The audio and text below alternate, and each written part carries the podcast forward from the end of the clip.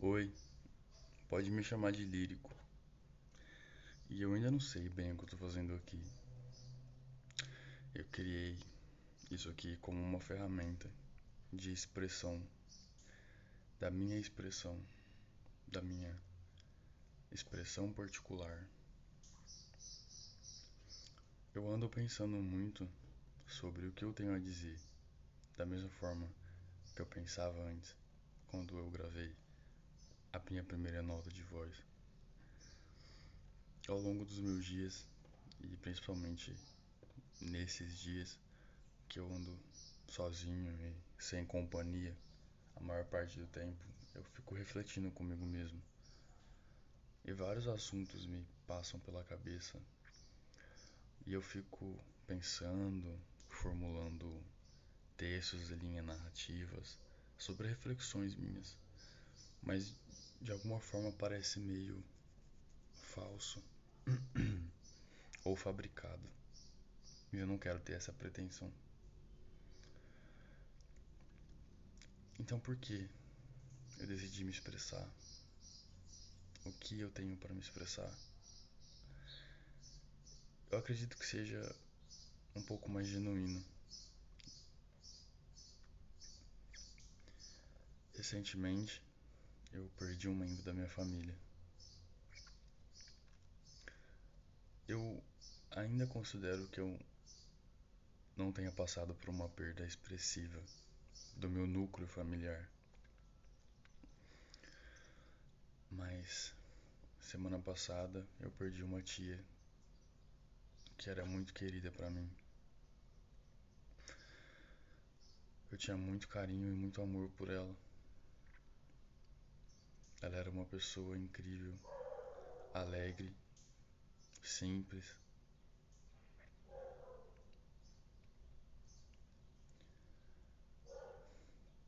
E da mesma forma que eu me senti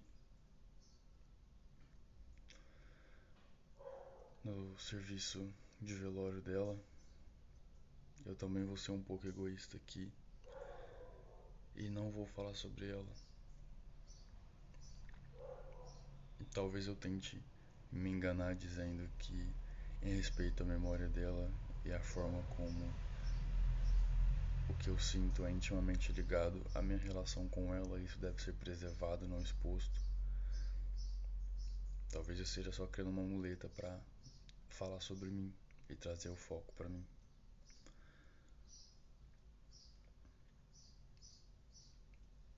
Mas para prestar a devida homenagem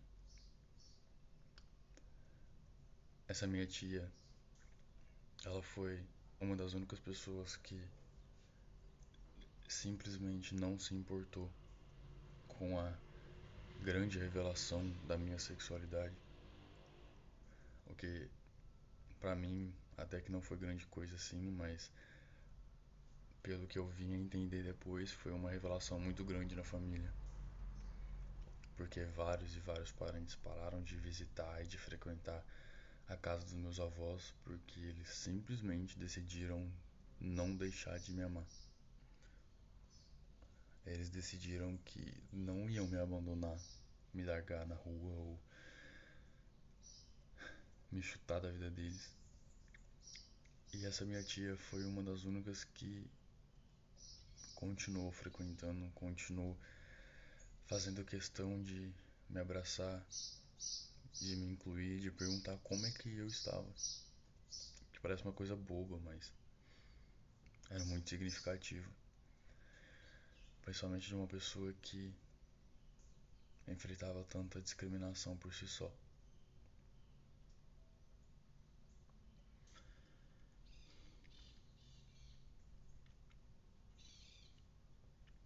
No serviço de velório, eu cheguei a me julgar muito autocentrado e muito egótico, egoísta. Porque geralmente as pessoas tentam transformar esse momento sobre elas mesmas. E eu estava genuinamente com a intenção de que aquele momento fosse o mais respeitoso em memória da minha tia. Mas algumas coisas me trouxeram sentimentos e sensações que me deixaram um pouco reflexivo. Em especial um momento em particular, no qual depois de uma hora e meia de serviço eu finalmente tive coragem de se despedir da minha tia. E eu fui recebido na beira de seu caixão pelos seus dois filhos. Um deles, meu primo mais velho, que eu tive pouquíssimo contato durante toda a minha vida. Ao me ver, ele me chamou por um apelido de infância que só só a minha família me chamava quando eu era pequeno, que se perdeu ao longo do tempo e com a debandada de todos depois da grande revelação da minha sexualidade. E, gente, não foi uma grande revelação.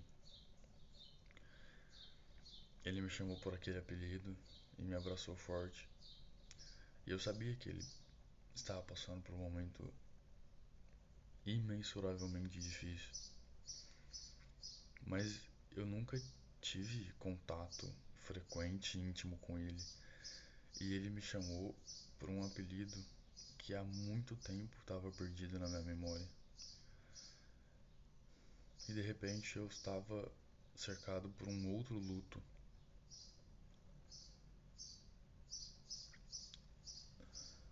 Depois eu me despedi da minha tia, eu voltei ao meu assento. Eu comecei a perceber o quanto eu estava deslocado naquele lugar. O quão fora de contexto quase como uma figura inserida digitalmente numa fotografia analógica, colorida e artificial demais.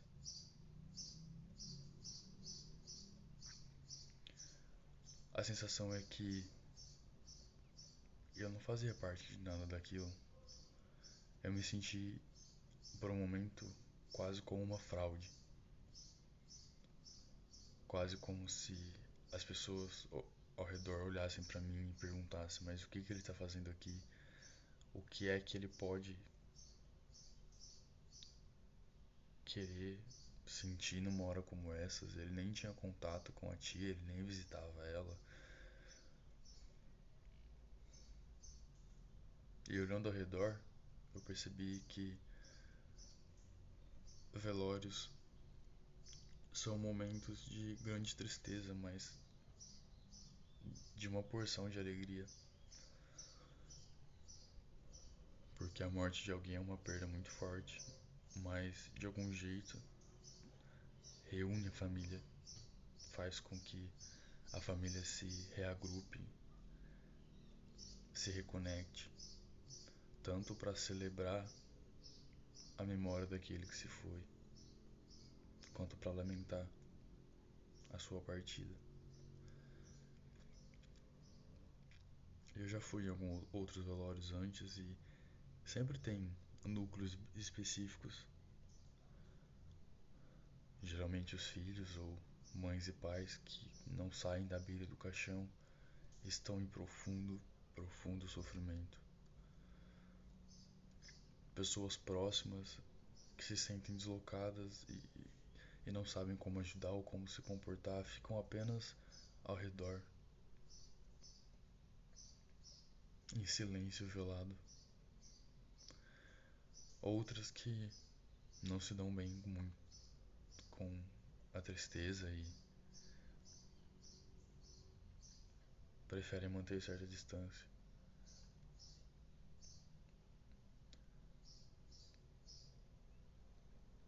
Mas todos eles se conectam, todos eles se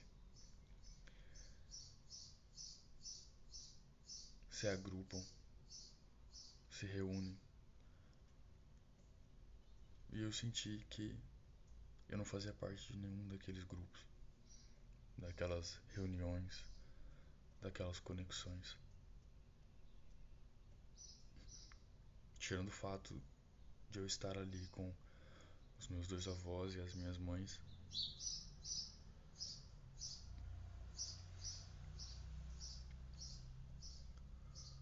O que aquilo tudo me fez pensar é que talvez eu não tenha uma família.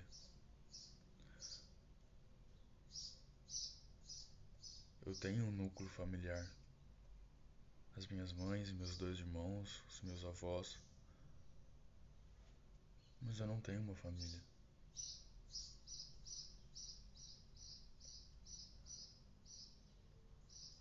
Quando a minha hora chegar, eu vou estar rodeado de quantas pessoas? Quantas pessoas vão se reunir, se reconectar pela minha memória, pela minha perda? Talvez seja fúnebre demais pensar sobre tudo isso, mas é algo que me fez reavaliar a minha vida.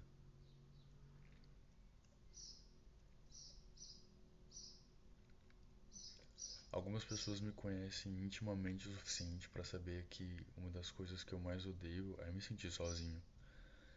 Fisicamente sozinho.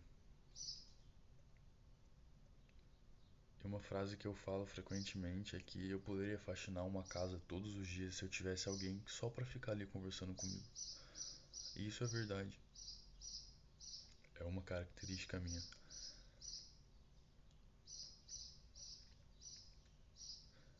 Mas como que eu, odiando tanto ficar sozinho, posso passar tantos anos sozinho?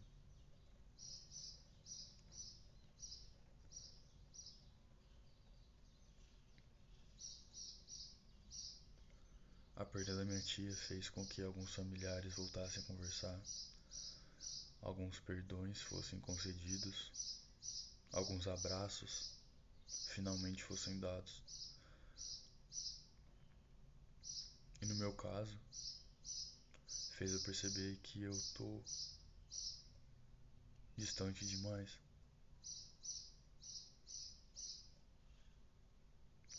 Eu não tenho ninguém à distância de um braço, de um telefonema.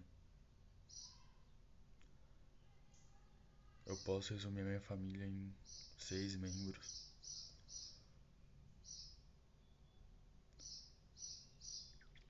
E eu não sei se esse sentimento é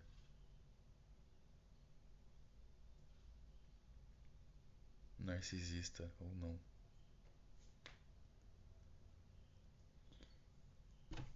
Mas eu gostaria que eu fizesse parte de algo maior.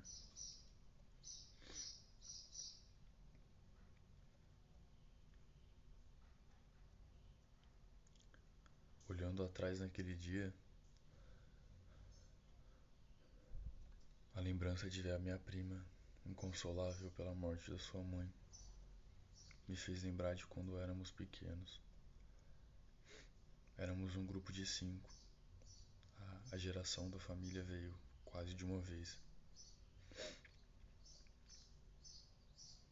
Até os meus dez anos, a gente sempre se reunia na casa de algum tio ou algum parente quando tinha alguma comemoração, aniversário, ou só um final de semana qualquer.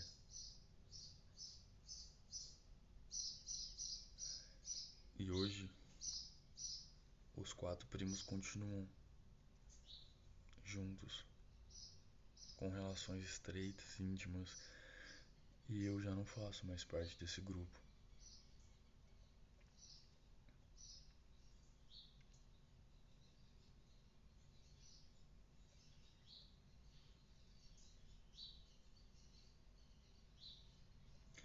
Estranho pensar hoje que eu gostaria de ter um velório rodeado de pessoas. Mas não é sobre o velório, é sobre a minha vida.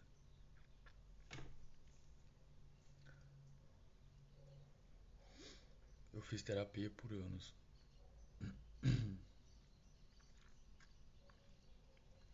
E nesse processo eu aprendi, ou pelo menos eu entendi, que eu fui ensinado a aprender a ficar sozinho.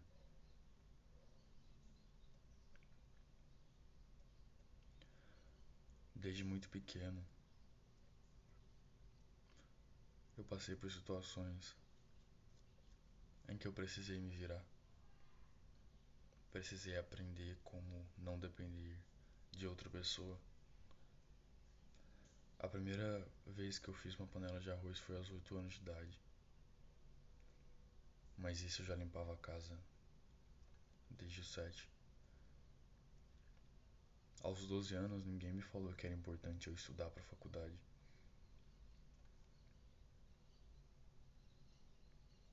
Aos 15, as pessoas só me exigiam um emprego.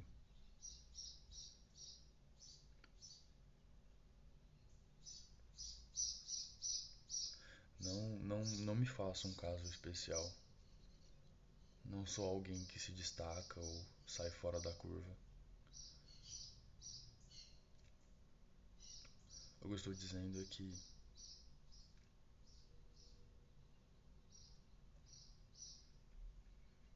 eu entendi que no meu histórico particular eu não tive pessoas com quem trocar, com quem compartilhar.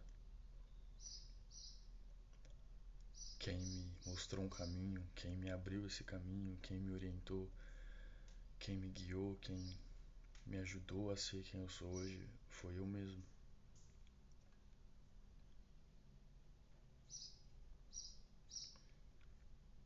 Eu não tive incentivo suficiente para estudar. Mas hoje eu sou formado no ensino superior.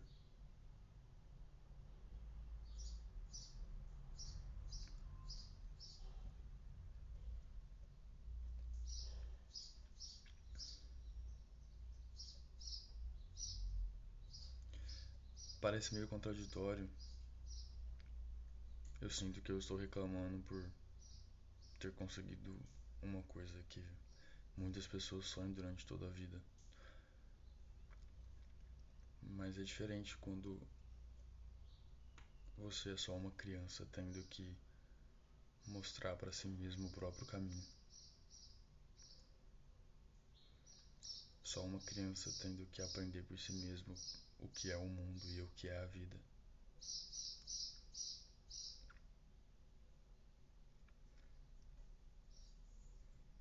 Eu não falo isso de forma a culpar ninguém que estava encarregado do meu cuidado. Muito pelo contrário, sou extremamente grato.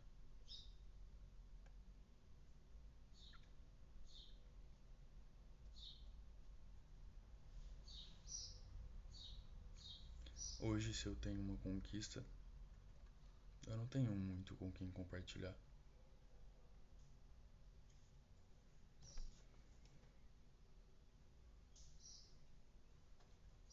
E isso tem sido assim por alguns anos, por muitos anos.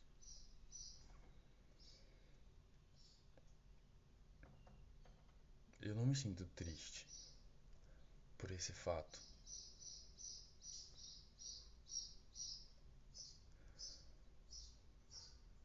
Talvez nostálgico do tempo em que simplesmente não era assim.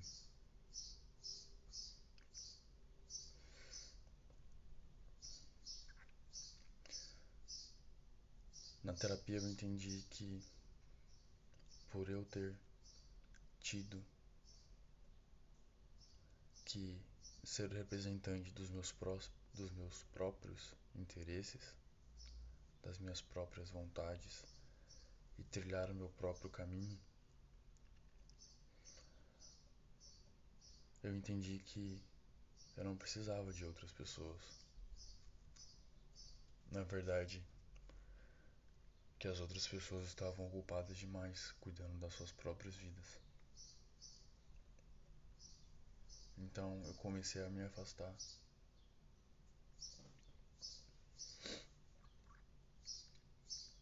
Hoje eu não tenho amizade com meus primos. Uma em especial que faz questão de permanecer na minha vida. Hoje eu não tenho contato com os meus amigos da escola.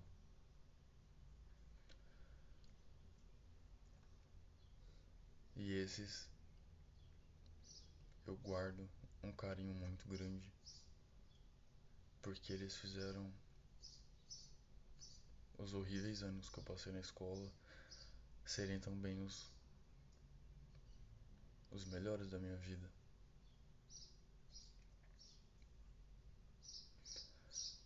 Hoje eu não tenho amizade com antigos colegas de trabalho, dos quais eu passei anos sentando ao lado, todos os dias, dando risada, conversando, se divertindo.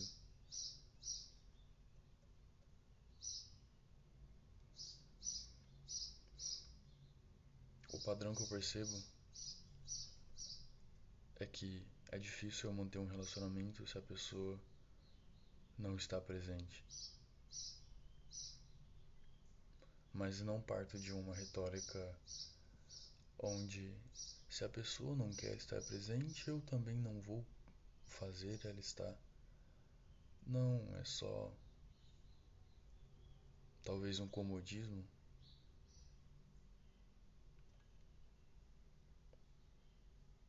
Eu fico muito grato quando eu tenho alguém para me fazer companhia, para estar junto comigo. Mas se essa pessoa não está presente, eu tenho dificuldades em manter um relacionamento. O que parece muito estranho numa época tão conectada e tão virtual. Eu tenho amigos que eu não troco mensagem há anos. tem aquela eterna sensação de que não, a gente só se afastou. Mas gente não se afastou. Talvez eu não tenha acompanhado a mudança.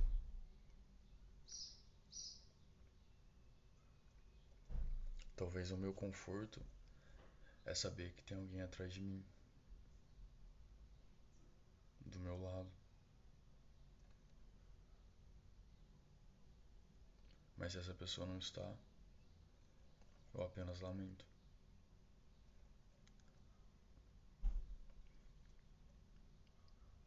Eu quero restabelecer esses vínculos.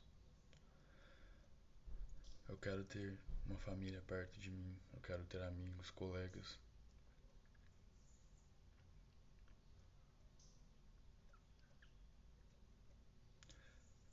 É muito difícil saber onde a chavinha vira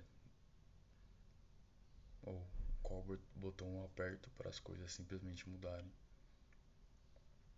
Eu não falo das relações, eu falo de mim. Em que momento eu mudo meu comportamento? Como eu faço isso? E não só o meu comportamento. Como eu mudo a ideia de que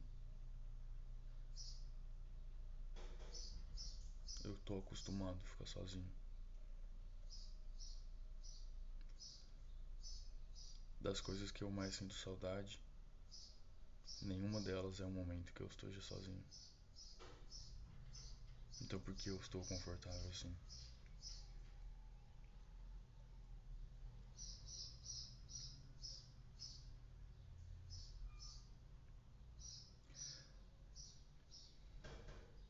perceber que eu me sinto deslocado no meio de pessoas que dividem o mesmo sangue, o mesmo sobrenome que o meu.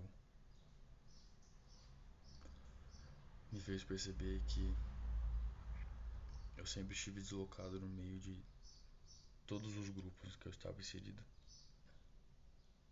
Pessoas que têm o mesmo trabalho, mesma função e rotina. Pessoas que dividem a manhã toda estudando as mesmas matérias que eu e assim vai. Eu era muito feliz tendo a companhia, a conversa, o diálogo, a interação. Mas a partir do momento que essas pessoas me davam um tchau, até amanhã, e iam para suas casas, eu voltava a ficar sozinho. E mesmo tendo a facilidade de poder entrar em contato, eu não fazia.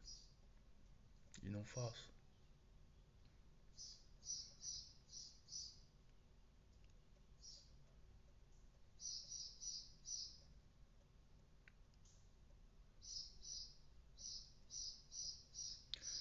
Pouco doloroso pensar sobre isso olhando para o passado.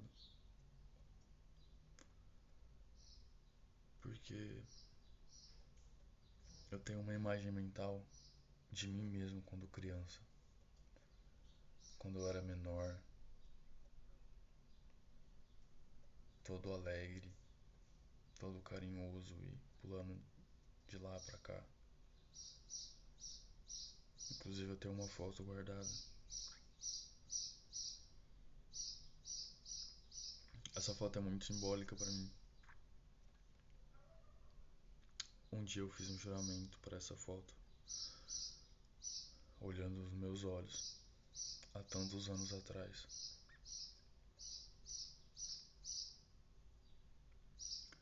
Prometi para aquela criança que um dia ela ia voltar a sorrir daquele jeito.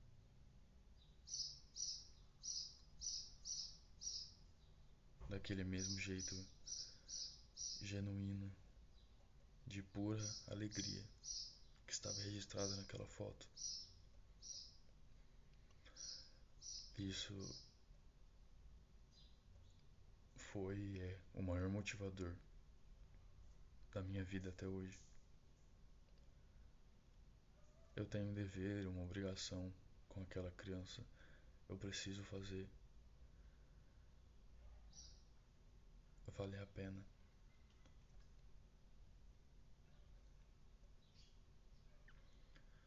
fazer com que tudo isso seja necessário para quem ela vai ser.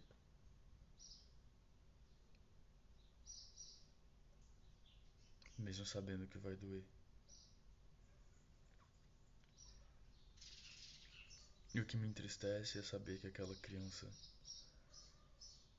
vai passar tantos anos da vida dela sozinha. tendo que ela mesma aprender a estudar, a ler, a se exercitar, a se barbear. E ela vai se cortar muito no começo, porque ela não sabe.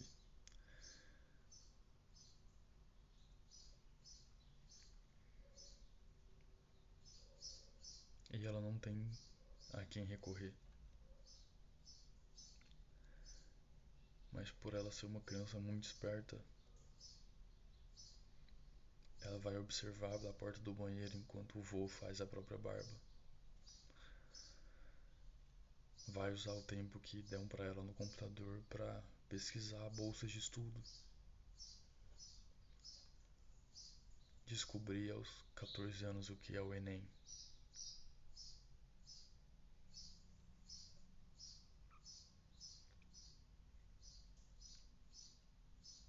ir atrás do próprio emprego e conseguir uma oportunidade maravilhosa criar um projeto cultural.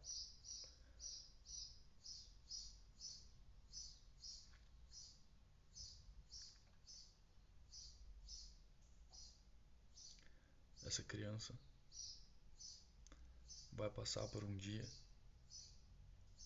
em que ela vai sair de casa vai pegar um ônibus. E quando ela voltar no mesmo ônibus, contar para a família que conseguiu fazer parte de um projeto cultural que vai mudar a vida do bairro, mudar a rotina e a organização de um centro cultural inteiro. futuramente vai participar de eventos, palestras, feiras. Ela vai estar no comando de um evento dentro do Teatro Municipal da cidade, quando essa criança voltar e contar tudo isso para a família, a resposta da família vai ser: e você vai ganhar quanto para isso?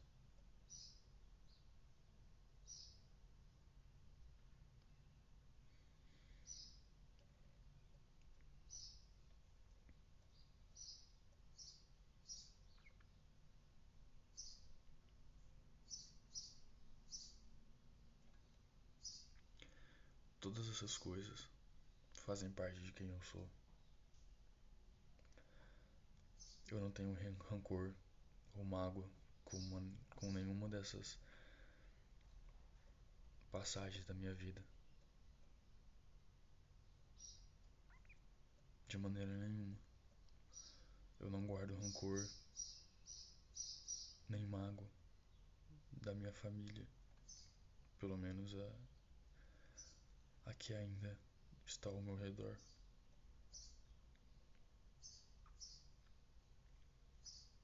Eu só tenho uma profunda tristeza.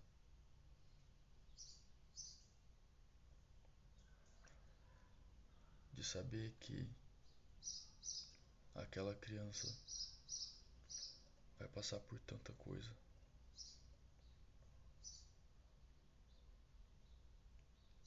vai enfrentar e sentir uma solidão imensa. E ela é a única que vai dizer para ela mesma que ela precisa seguir em frente.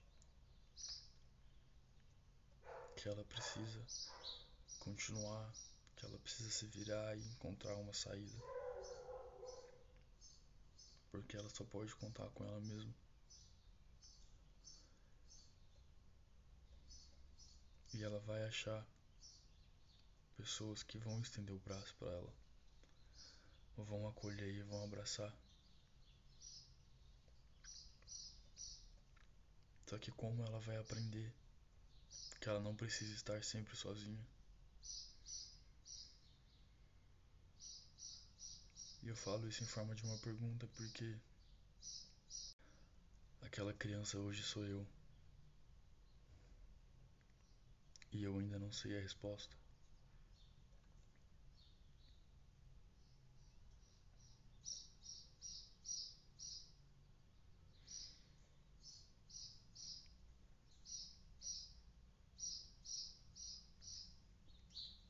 Mas eu vou encontrar. Eu vou me encontrar.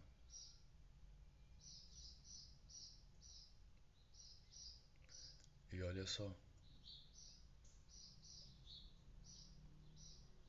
Eu me surpreendo às vezes.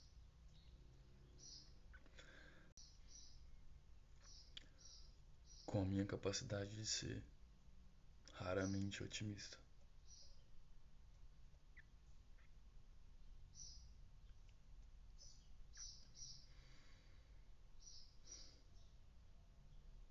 Você tá fazendo falta, tia.